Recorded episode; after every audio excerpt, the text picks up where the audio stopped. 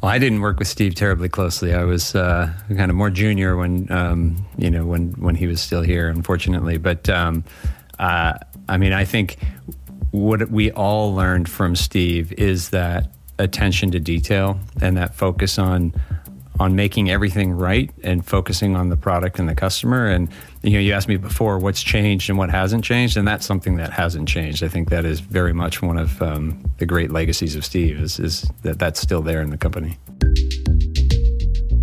Hallo und herzlich willkommen zu einer neuen Ausgabe von Handelsblatt Disrupt, dem Podcast über neue Ideen, Disruption und die Zukunft der digitalen Welt.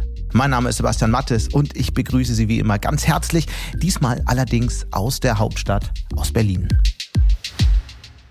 Mein heutiger Gesprächspartner arbeitet für ein Unternehmen, das ansonsten nicht so für lange Gespräche bekannt ist. Ich spreche nämlich mit einem Vertreter aus der Top-Führungsriege bei Apple, nämlich mit John Turnus, dem Vorstand für Hardware Engineering, der für Produkte wie das iPhone, die Watch oder das iPad mitverantwortlich ist.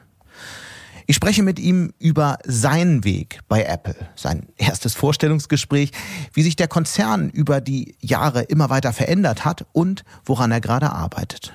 Zu seinen wichtigsten Themen gehört übrigens gerade Nachhaltigkeit und darüber sprechen wir auch in den nächsten 30 Minuten. Aber wir diskutieren auch, wie man Innovationen in einem Unternehmen organisiert, denn John hat so ungefähr an jedem Apple-Produkt mitgearbeitet, das sich aktuell auf dem Markt befindet. Und daran, was Apple jetzt anstelle von Intel-Chips in seine Geräte einbaut, nämlich eigenentwickeltes sogenanntes Apple Silicon. Das sind Prozessoren, die die Produkte noch schneller schneller und noch effizienter machen sollen, auch bekannt unter dem Seriennamen M1 und M2 Chips.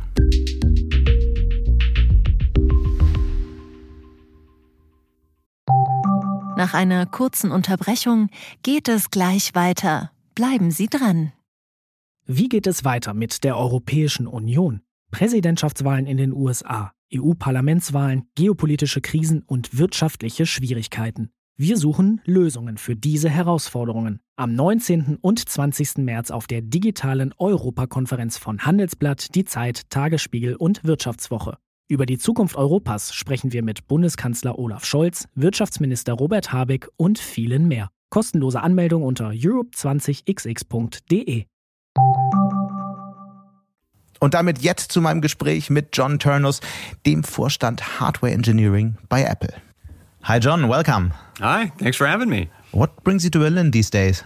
Uh, you know, it's uh, it's been a really interesting trip. We've been uh, in a in a few cities across Europe this this uh, week, and you know, it, as as you probably know, Apple is a is a very secretive company, and we tend to not talk about the things we're doing until after we've we've launched them. And this trip's a little bit different. We've been putting a lot of work into our, our sustainability goals and what we call Apple 2030, which I'm sure we'll talk about a bit more. Um, and this is an area where actually we think it's good to be talking about it. And so it's been an opportunity this week to come here and and meet with people, meet with um, kind of stakeholders and interested interested parties. We got a chance to talk to some students mm-hmm. uh, at TU Berlin earlier today, which was which was really fun, and just talk a bit about how we do what we do and why we do what we Interesting. do. Interesting. So we even will try to talk a little bit about secrets. So what did the students in Berlin asking? What kind of questions did they ask? Uh, they were asking about um, I mean, these are engineering students. They were asking a bit about what should they be working on, you okay. know, as, as, they study, and what should they focus on, which was great. Uh, they had some really insightful questions about, you know, how do we approach sustainability? How do we, you know, how do we uh, manage our recycled materials? How do we track, you know, our carbon footprint? All of those kinds of questions. Mm-hmm. So it's really, really nice because you're seeing these engineers who are kind of, as, as I told them, they're the ones who are going to be building the future. They're going to be, um, you know defining the future, and they're all really passionate about sustainability, which is a, I think, a good reason for optimism. So the big news at Apple um, this year was the Apple Vision Pro, what you call the breakthrough AR VR goggles you just brought out. Um, what does that mean for the interaction with computers for us? So how is that changing the way we interact with machines? I think we'll see. We you know we we announced the product and uh, we'll be shipping it early next year. And I think we've talked about this this new vision of spatial computing. And um, yeah, I think there's a there's a lot of exciting stuff to see in the future. Have you spent much time with it yet? I've had some time in it. Yeah. What do you think will be the use cases, the most use cases? What will you use it for the most? What do you think? Uh, probably not for me to say now and talk about where you know. I think we've we've done our announcement, we've done the demos, and I think it's Yeah. going to be. We've still got more of the story to tell. You said you are traveling to Germany not because these Vision Pro. You talk a lot about sustainability. So why Germany? You have a lot of suppliers here, I guess. You meet suppliers. What are your conversations with them at the moment?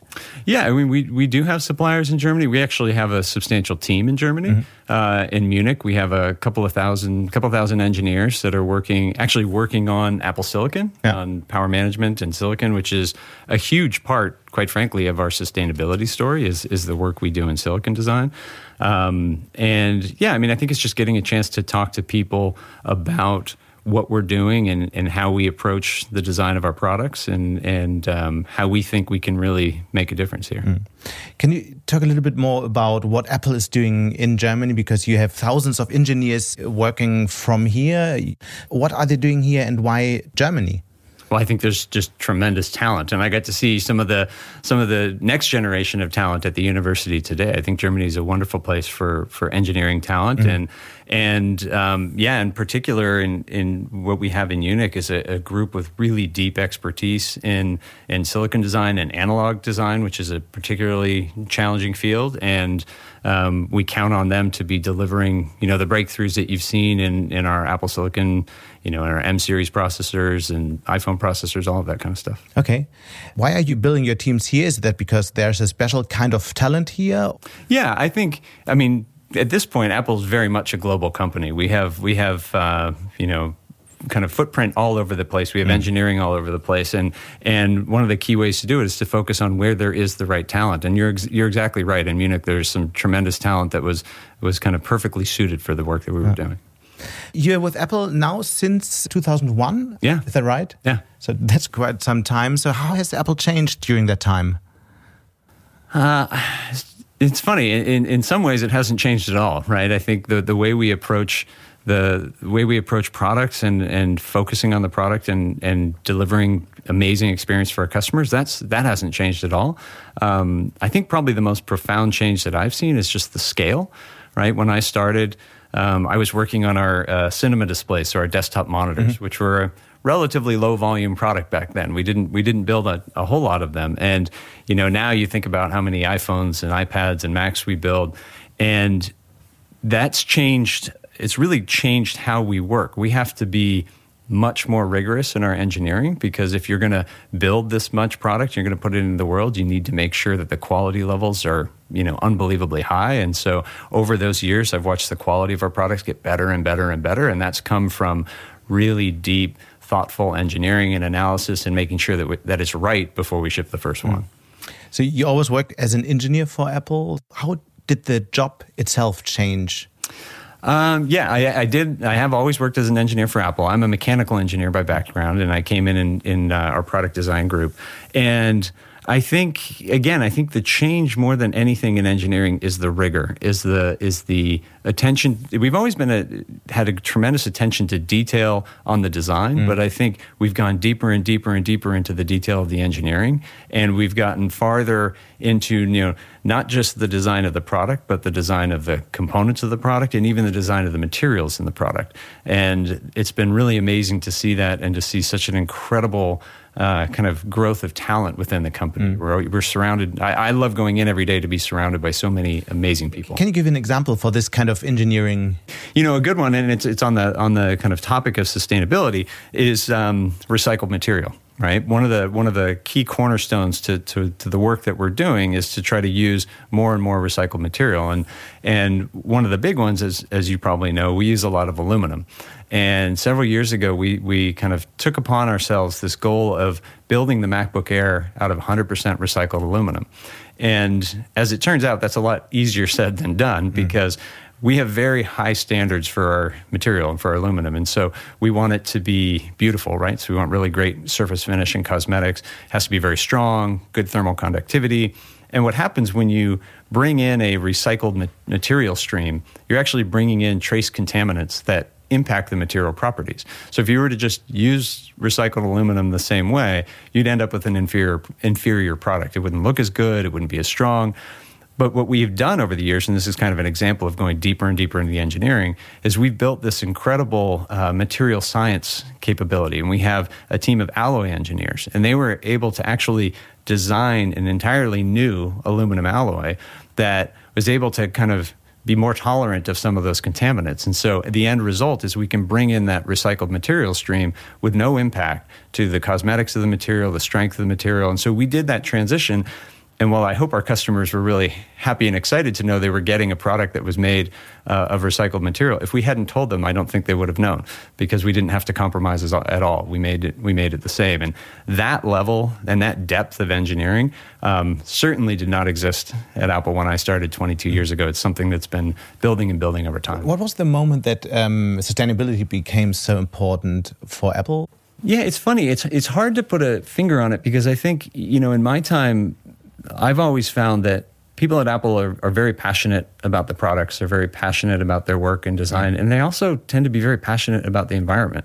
And so it's always been a, a push within the team to to to build things that are sustainable and, and think about the environment. I think in recent years We've gotten a bit more organized and focused with our 2030 goal, where we've kind of put this company wide mandate that by 2030 we want to be carbon neutral across everything manufacturing, um, the products themselves, the life cycle of the products, you know, all of that. And that's kind of brought a lens of focus to it that is that has been really really helpful. I think the other thing as I mentioned before is we've recently kind of recognized that you know, this is something we should be talking about. And because, quite frankly, if, if somebody wants to copy some of these ideas, that's great. That's great for everybody. So I don't think internally we suddenly decided we were going to you know change. I think we've always cared about the environment. I think we're just now in a position where we have a plan and we want to talk about it, and we're. we're you know, I'm just asking because uh, for a long time there was a debate about why you can't change batteries at your iPhone, and it's so hard to repair. That's a dimension for sustainability as well, right? It is, and and I think it's a, a you know what we we spend a lot of time focusing on on durability and product longevity, right? We think that the the end goal is to build a product that lasts as long as possible. And actually, in hardware engineering, that is that is our north star, right? Mm. Like the thing that matters most to us is that we're building a safe and reliable and high quality product for our customers. And so by focusing on making designs really durable and lasting a really long time, you can you can keep that pro- that product can have a first life, it can have a second life, and and you see it if you look at the average iPhone after three years is worth uh, eighty uh, percent more than a comparable Android phone, right? Like it retains its value because it's built to last, and so sometimes when we're we're always trying to make smart decisions about repairability, right? Uh, last year we redesigned the iPhone 14 to our mid chassis architecture so that it was easier to repair the back glass because the back glass is something that that can fail, and so we wanted to to make it easier to repair that. Um, but there's other parts of the product where focusing on the, the the durability and the longevity is actually kind of the highest priority with the ultimate goal that the product lasts as long as possible. You have a degree in mechanical engineering from the University of Pennsylvania. Is that where you grew up? No, I actually grew up in California. Right. Okay. and I went I went back to Philadelphia for college and then and then I came back. And have you been a techie all your life? So started uh, working on tech stuff when you were a child? Um, I've always yeah, I've always been interested in technology. Always been interested in in computers. Um, and you know, and what was your first wow moment with a computer? Oh, I think it was probably our Apple IIc and hooking up. Uh, you could hook up Already a TV for a yeah yeah for a color uh, color screen and playing video games. I always liked video games, so that was that was probably a wow moment there. Um, but I found in in school I really liked math and I really liked physics, and so that led me to mechanical engineering. And then you came to Apple. Do you still remember your job interview? I do. I do. how, how, was that? Uh, it was intense. I think I interviewed with 13 different people right. over okay. the course of a couple days. I mean, uh, and uh, and it was it was fun. And actually, many of them who interviewed me, uh, actually, I still work with today. So it's it's pretty cool. Is there something that is different in job interviews at Apple compared to other companies? Well, I haven't interviewed in any other com- companies recently, so I don't know for sure. But uh, I, I, think, um, look, we, we, we're we're looking for obviously very talented people, whether they're engineers or not. I think mm. across Apple, you know, the way we've we've built our company is we have kind of these functional organizations with great depth of expertise, and then we set things up so that collaboration between them is what enables the product. So we're always looking for you know top notch engineers, and in my case, we're always looking for top notch engineers. Um, but we're also looking for people who are innately curious and and want to learn more. You know, when, when I started at Apple, just kind of on the on the product design side, the first products I was making were plastic displays, right? And then of course we've evolved and the designs have mm. changed and we've used more metal. And so had we focused on only hiring experts in making plastic parts, well, that wouldn't have helped us when we switched, you know, when we evolved to a new thing. So we're always looking for people who can become an expert in something new really quickly, who can learn, who are curious. And so I think that's a big part of, of what we try to get out of our interviews. Is there one question from your first job interview at Apple that you still remember? Uh, I don't remember this the exact specific one, but it was a, a gentleman who was um, an amateur astronomer, and he was talking to me about making a homemade telescope and uh, kind of the impact of of um, thermals, basically of of uh, expansion on the lenses, and how would you make a design that could be tolerant of that. I don't know why I remember that, but I do. so you do a lot of interviews now yourself. You're looking for talented people. How do you find them? How do you find out in rather short interviews how talented they are, and what kind of questions do you ask to find out? Well, I think the key is you, you know, as, as I said, I, I interview with a number of people. You want to have different perspectives, right? We mm. want to have different perspectives of the of the people we're talking to to get a um, a well rounded view.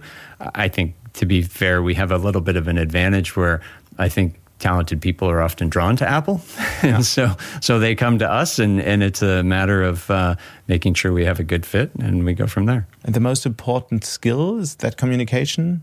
Yeah, I think that is huge. And actually, it's funny. I, I, I just told that to the the engineering students at, at the university today, which is, you know, of course, as they're going through their their program, they're going to become better engineers. They're going to learn engineering, but one of the things that I've found to be extremely important is communication. Because to be successful when you're designing products like ours, it's a very multidisciplinary effort. And so it's inherently a collaborative effort.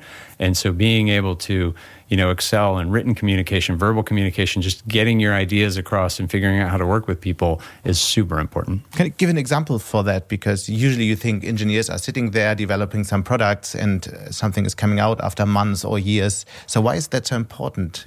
It's it's actually one of the things that I think has been a, a great success for us. If you if you look at um, Apple Silicon, right? We design our own silicon, and um, I think we're you know you know we, we've traditionally been somewhat unique in that. And one of the great values of that is we can design the silicon for mm. the products that we want to build, right? And so you know me and my team, we're working on the product side. We partner with uh, Johnny Srouji and the hardware technologies team. They, you know, they, they do a number of things, but part of it is designing our designing and implementing our silicon. And so the ability of those teams to work together and to talk through like where are we going on this product? What do we need? How do we optimize? Like that communication is so critical because many of the decisions we're making particularly on the silicon side are quite you know for for they have quite a long lead time. And mm. so that ability to to communicate is essential to getting a great product.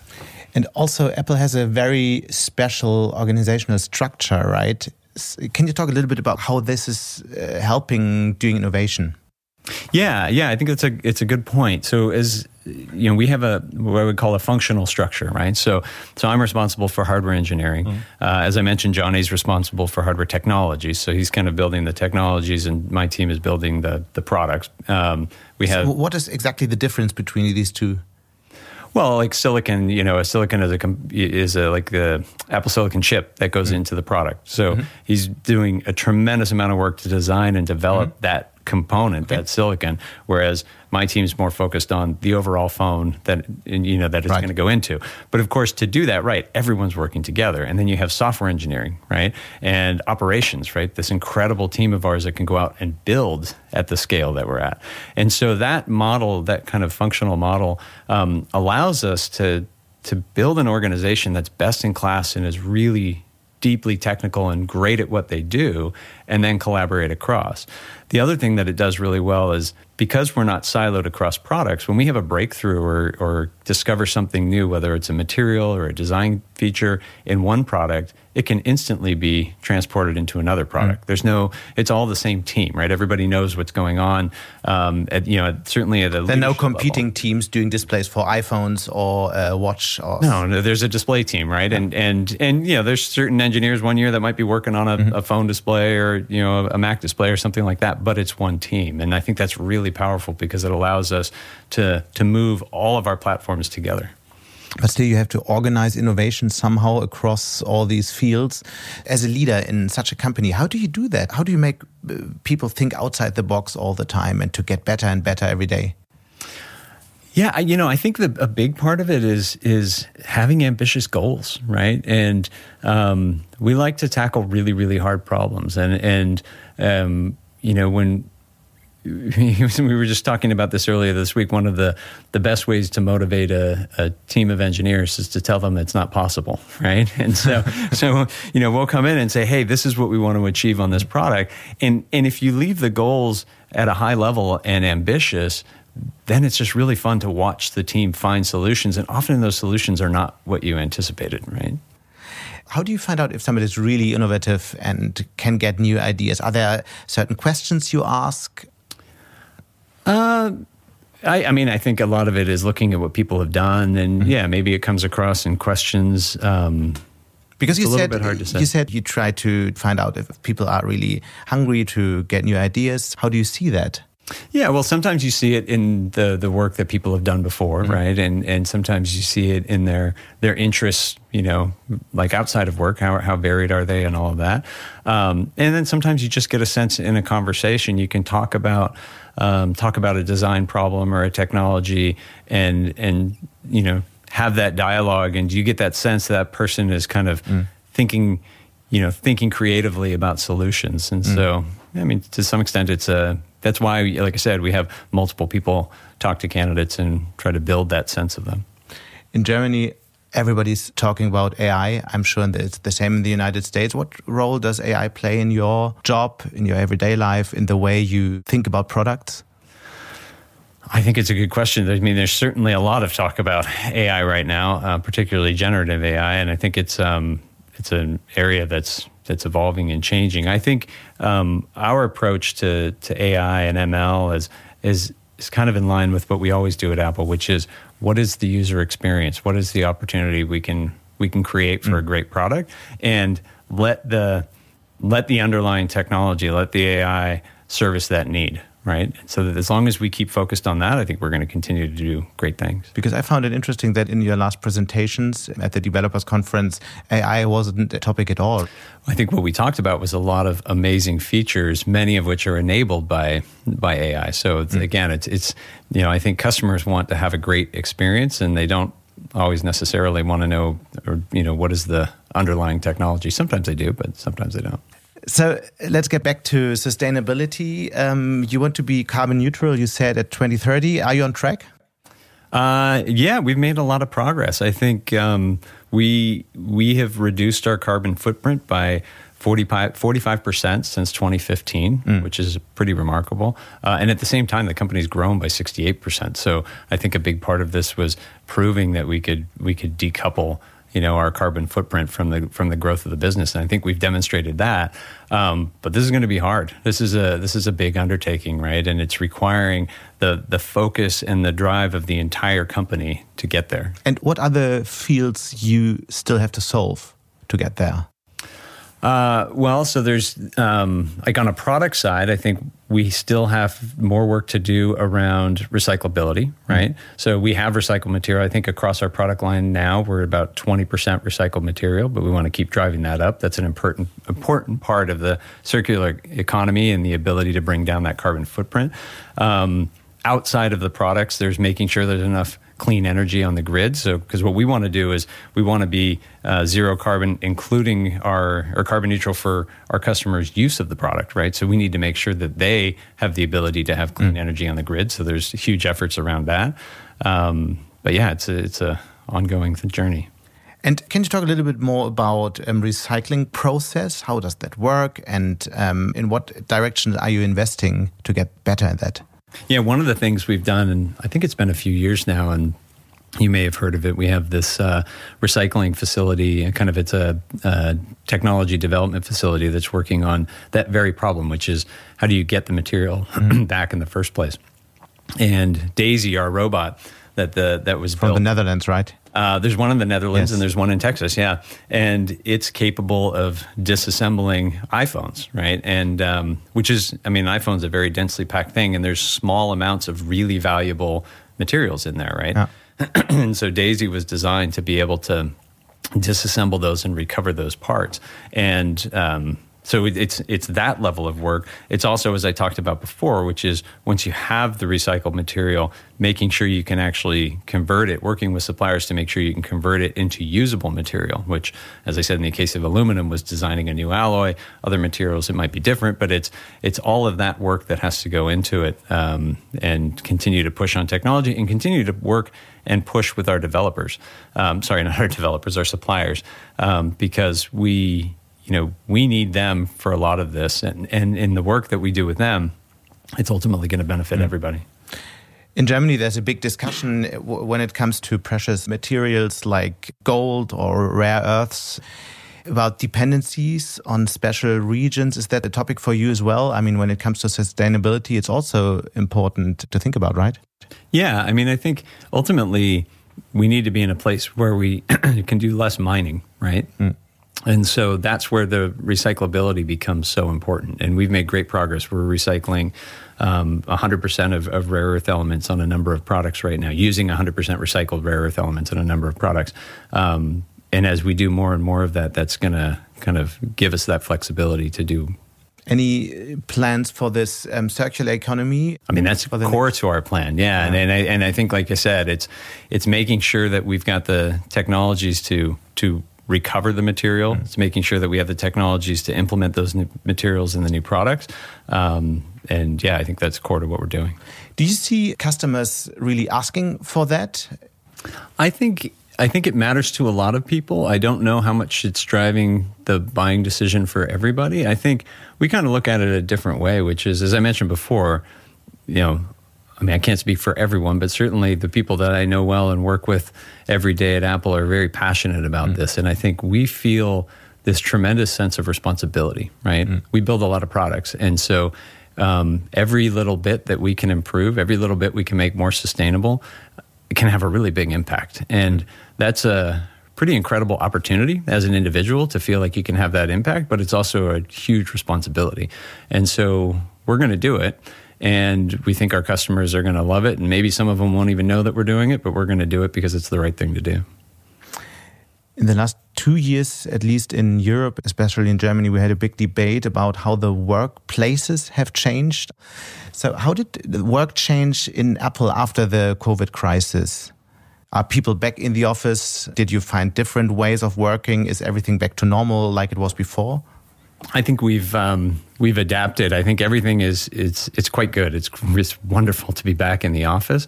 Um, we have a, we have a more flexible. So does it mean everybody's back in the office, or uh, we're back three days a week, and then okay. we have um, flexible work for for the other two days. I think it's a model that's that's been working well, and and we continue to kind of test it out as as we go. But um, it's been great. It's been wonderful to be back in the room with yeah. with coworkers and solving problems, and yeah. It's very good. Just talked to one manager in, in, Germany, and he thinks because people don't come back in the office, there might be some innovation crisis in his company. Do you think that's a fair point to say when people don't sit together, work together in one place at least for a couple of days a, a week? I, I, think it's a challenge. I think. Um, I think so much good comes from the interactions that are sometimes somewhat informal and ad hoc, and so I think it was important to get to get folks back.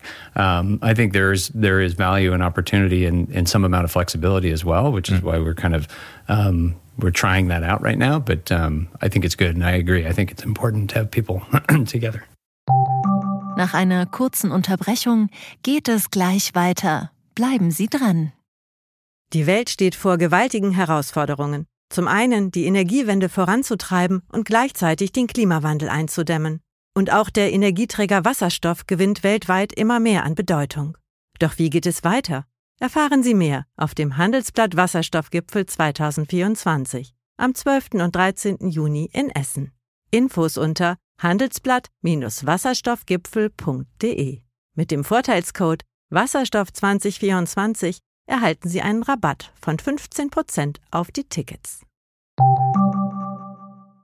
We've talked a lot about sustainability, a little bit about Apple products, but what, what is your favorite Apple product? Oh, you can't ask me that question. It's like asking me who my favorite child is.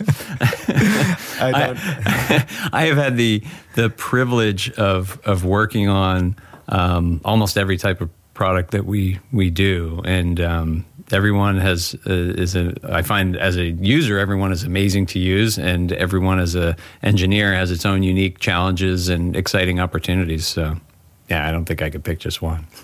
You have worked with Steve Jobs quite closely, I guess, as well. Is there one thing you learned from him?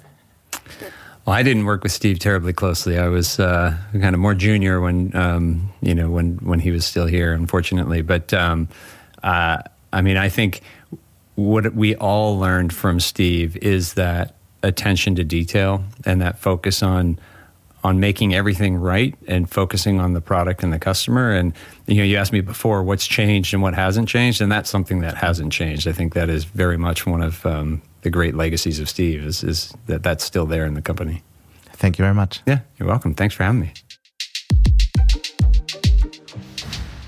Und damit sind wir auch schon wieder am Ende von Handelsblatt Disrupt.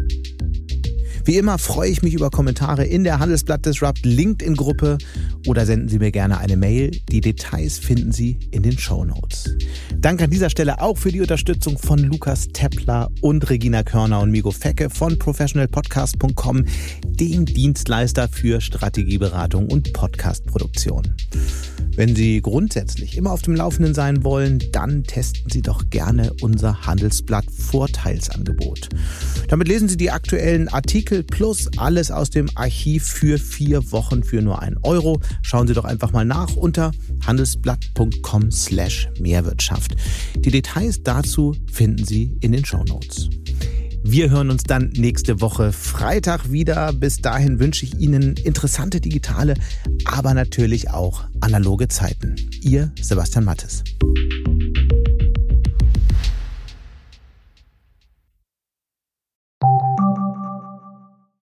Die deutsche Wirtschaft steht vor neuen Herausforderungen. Und Sie möchten aktiv die Zukunft mitgestalten? Dann sind Sie beim Handelsblatt CFO Summit 2024 genau richtig. Erleben Sie hochkarätige Speaker und CFOs renommierter Unternehmen wie Amazon, Google oder SAP. Seien Sie Teil dieses exklusiven Gipfeltreffens am 11. und 12. Juni in Düsseldorf. Mit dem Code Podcast sparen Sie bei der Anmeldung 15%. Alle weiteren Infos unter handelsblatt-cfo-summit.de.